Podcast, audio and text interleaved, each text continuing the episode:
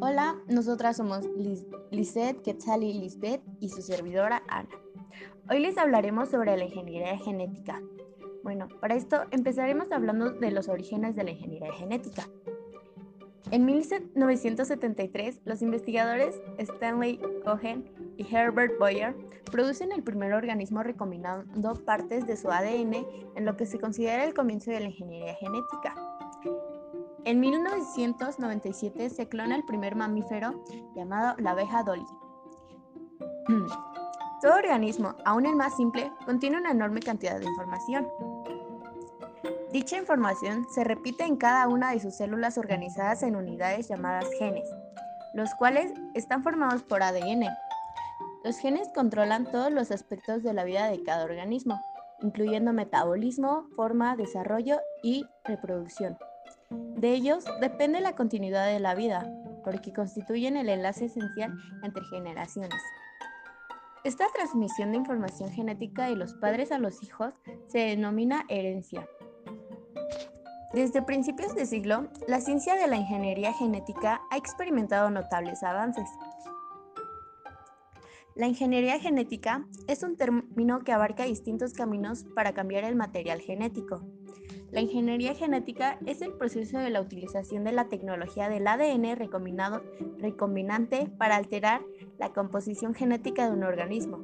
Tradicionalmente, los seres humanos han manipulado indirectamente los genomas mediante el control de la reproducción, así como seleccionando aquella descendencia que tenga las características deseadas.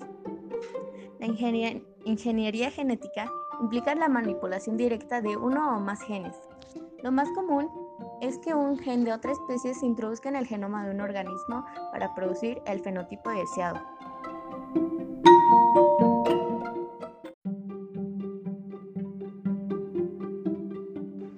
Lo que se requiere con esta alteración del orden natural es crear organismos mejorados. Debemos de tener en cuenta que al manipular un organismo corremos riesgos, por ello debemos de ser muy cuidadosos cuando lo hagamos.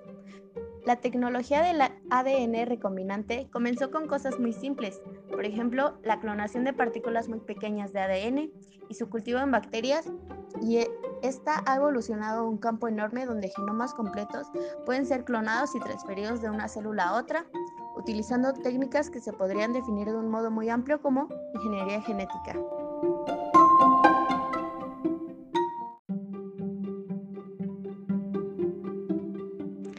Actualmente, la ingeniería genética está trabajando en la creación de técnicas que permitan solucionar problemas frecuentes de la humanidad, como por ejemplo la escasez de donantes para la urgencia de trasplantes. En este campo se están intentando realizar cerdos transgénicos que posean órganos compatibles con los del hombre.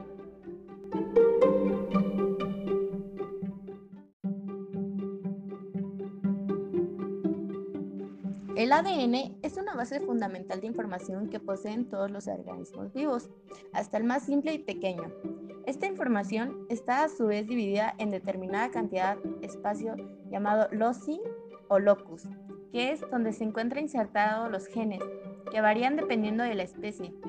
A su vez, cada gen contiene la información necesaria para que la célula sintetice una proteína, por lo que el genoma y en consecuencia el proteoma van a ser los responsables de las características del individuo.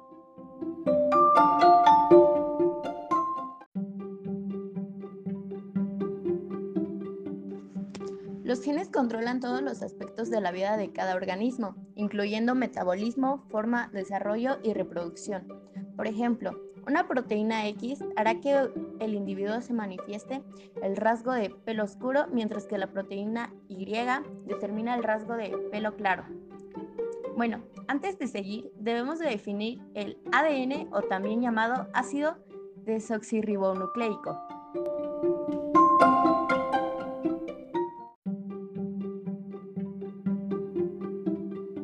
Para esto empezaremos con sus inicios. El primero en observar el ADN fue el bioquímico suizo Friedrich Miescher a finales del siglo XIX. Sin embargo, pasó casi un siglo desde ese descubrimiento hasta que los investigadores entendieron la estructura de la molécula de ADN y se dieron cuenta de su importancia fundamental para la biología. El ADN está formado por unos componentes químicos básicos denominados nucleótidos. Estos componentes básicos incluyen un grupo fosfato, un grupo de azúcar y una de cuatro tipos de bases nitrogenadas alternativas. Para formar una hebra de ADN, los nucleótidos se unen formando cadenas, alternando con los grupos de fosfato y azúcar. El ADN contiene las instrucciones que un organismo necesita para desarrollarse, sobrevivir y reproducirse. Para realizar estas funciones, las secuencias de ADN deben ser transcritas a mensajes que pueden traducirse para la fabricación de proteínas, que son las moléculas complejas que hacen la mayor parte de trabajo en nuestro cuerpo.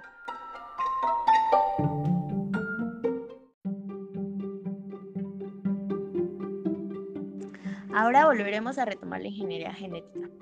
Bueno, en el proceso de manipulación también son importantes los vectores, eh, partes de ADN que se pueden autorreplicar con independencia del ADN de la célula huésped donde crecen. Estos vectores permiten obtener múltiples copias de un trozo específico del ADN, lo que proporciona una gran cantidad de material fiable con el que trabajar. El proceso de transformación de una porción de ADN en un vector se denomina clonación. La ingeniería genética tiene numerosas aplicaciones en campos muy diversos, que van desde la medicina hasta la industria.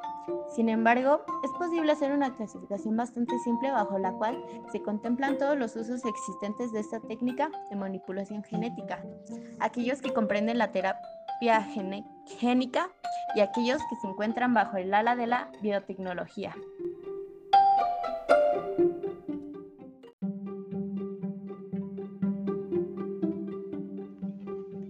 Proceso de la ingeniería genética requiere del cumplimiento exitoso de una serie de cinco etapas, las cuales presentaré a continuación. La etapa 1 es la extracción del ADN. Esta se realiza tomando una muestra de la bacteria que contiene el gen de interés y llevándola a través de varias fases para separar el ADN de las otras partes de la célula. La etapa 2 es la clonación del gen. Durante la extracción del ADN, todo el ADN de un organismo es extraído al mismo tiempo. Los científicos usan la clonación del gen para separar únicamente el gen de interés del resto de los genes extraídos. Las siguientes etapas del proceso de ingeniería genética involucrarán el posterior estudio y experimentación con el gen separado. Para ello, un científico necesita tener miles de copias exactas de ese gen. Este copiado se hace como parte de la etapa de clonación del gen. Bueno, pasemos a la etapa 3, que es el diseño de el gen.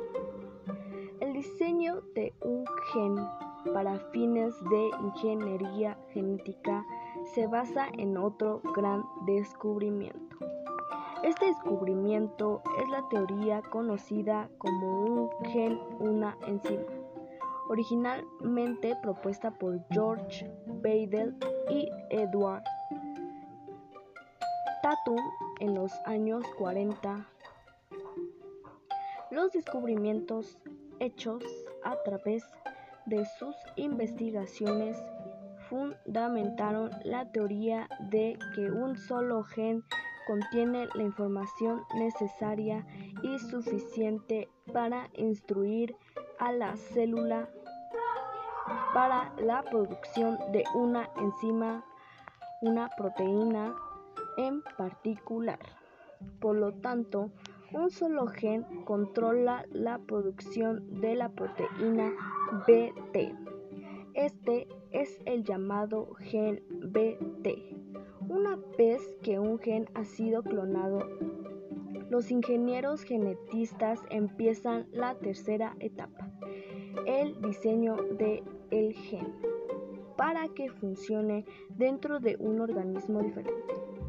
Esto se hace en tubos de ensayo, cortando el gen en partes con enzimas y reemplazando ciertas regiones.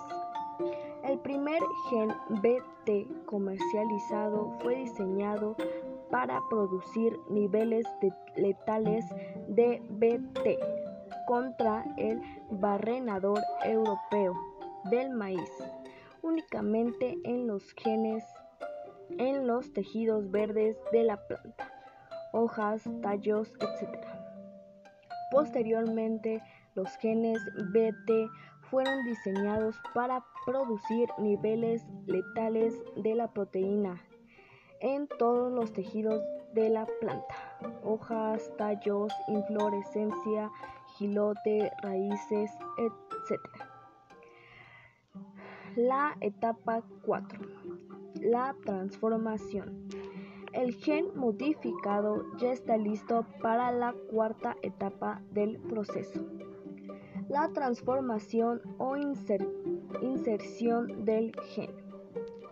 El nuevo gen es insertado en algunas de las células no diferenciadas usando varias técnicas. Algunos de los métodos más comunes incluyen la biolística, agrobacterium, microfibras y electroporación. El objetivo principal de cada uno de estos métodos es transportar el nuevo gen o genes e insertarlos en el núcleo de una célula sin matarla. Por ejemplo, con el método de la biolística. Gen Hun. Se disparan partículas microscópicas de oro recubiertas con el gen o genes que se desea insertar en el ADN nuclear de las células no diferenciadas. A partir de aquí, el nuevo ADN puede o no ser exitosamente insertado en un cromosoma. Y bueno, llegamos a la última etapa, etapa 5, que es el mejoramiento por retrocruza. La quinta y la última parte en el proceso de producción de un cultivo transgénico es el retrocruzamiento. El objetivo es combinar en una sola línea las características deseables de los progenitores élite con el gen transformado.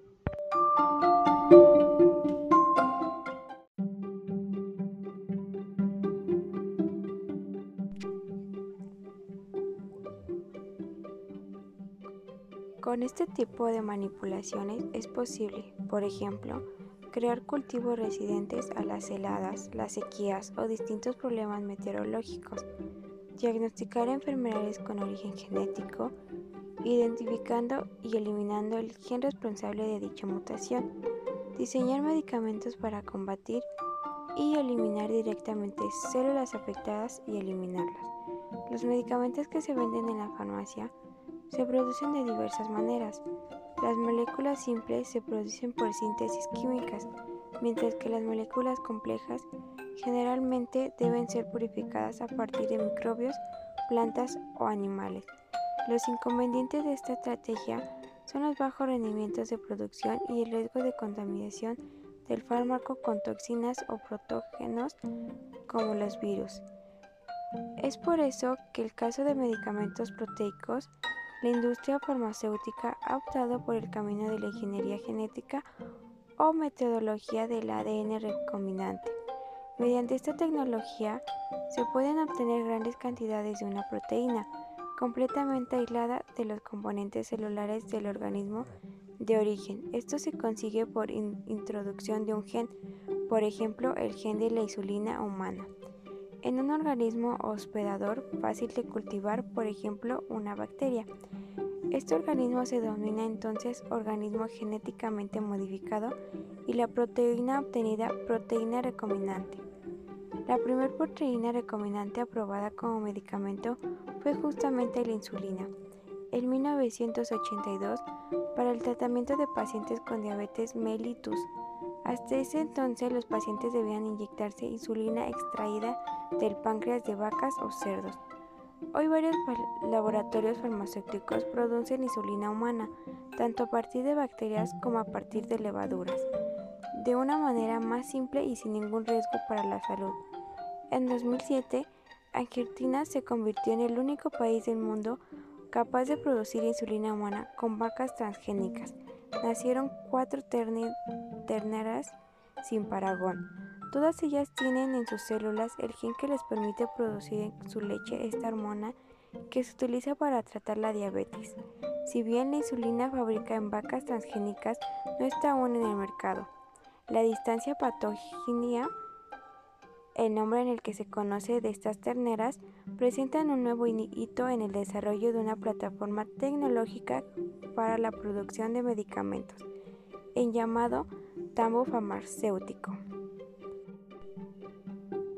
La ingeniería genética engloba diversas técnicas que permiten la transferencia del material genético o ADN de un organismo a otro. Esto que facilita la creación y modificación de una gran variedad de especímenes de origen animal o vegetal, potenciando las características favorables para la obtención de productos eficientes.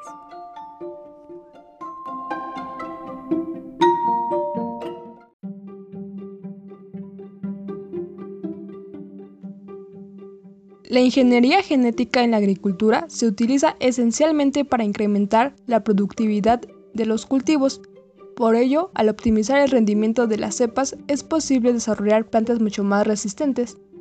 Esto permite crecer en ambientes diversos, disminuyendo la necesidad de plaguicidas, aumentar la capacidad de conservación y traslado, y el fortalecimiento de propiedades físicas, químicas, térmicas, de pH, etc.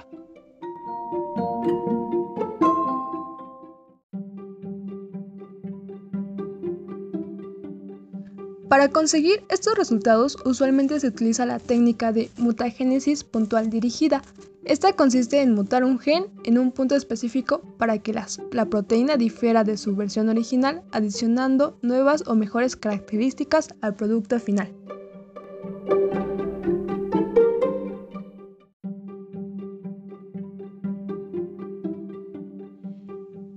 El manejo adecuado de estos procedimientos es favorable en la reducción de costos de producción, ya que al tener cultivos más resistentes se dejan de lado los impedimentos del clima, conservación y traslado.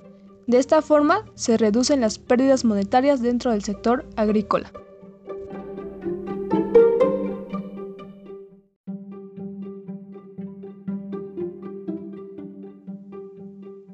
Las aplicaciones de esta ciencia son prácticamente infinitas, por ello se sigue investigando en el campo para conocer cuáles son sus límites y probar nuevos proyectos. Recuerda que como ingeniero genético podrás trabajar en un entorno bioquímico o biofísico, explorando toda clase de organismos vivos. Tu trabajo implicará el manejo de organismos nocivos, así como toxinas. Seguramente trabajarás tiempo completo y probablemente te volverás un adicto al trabajo.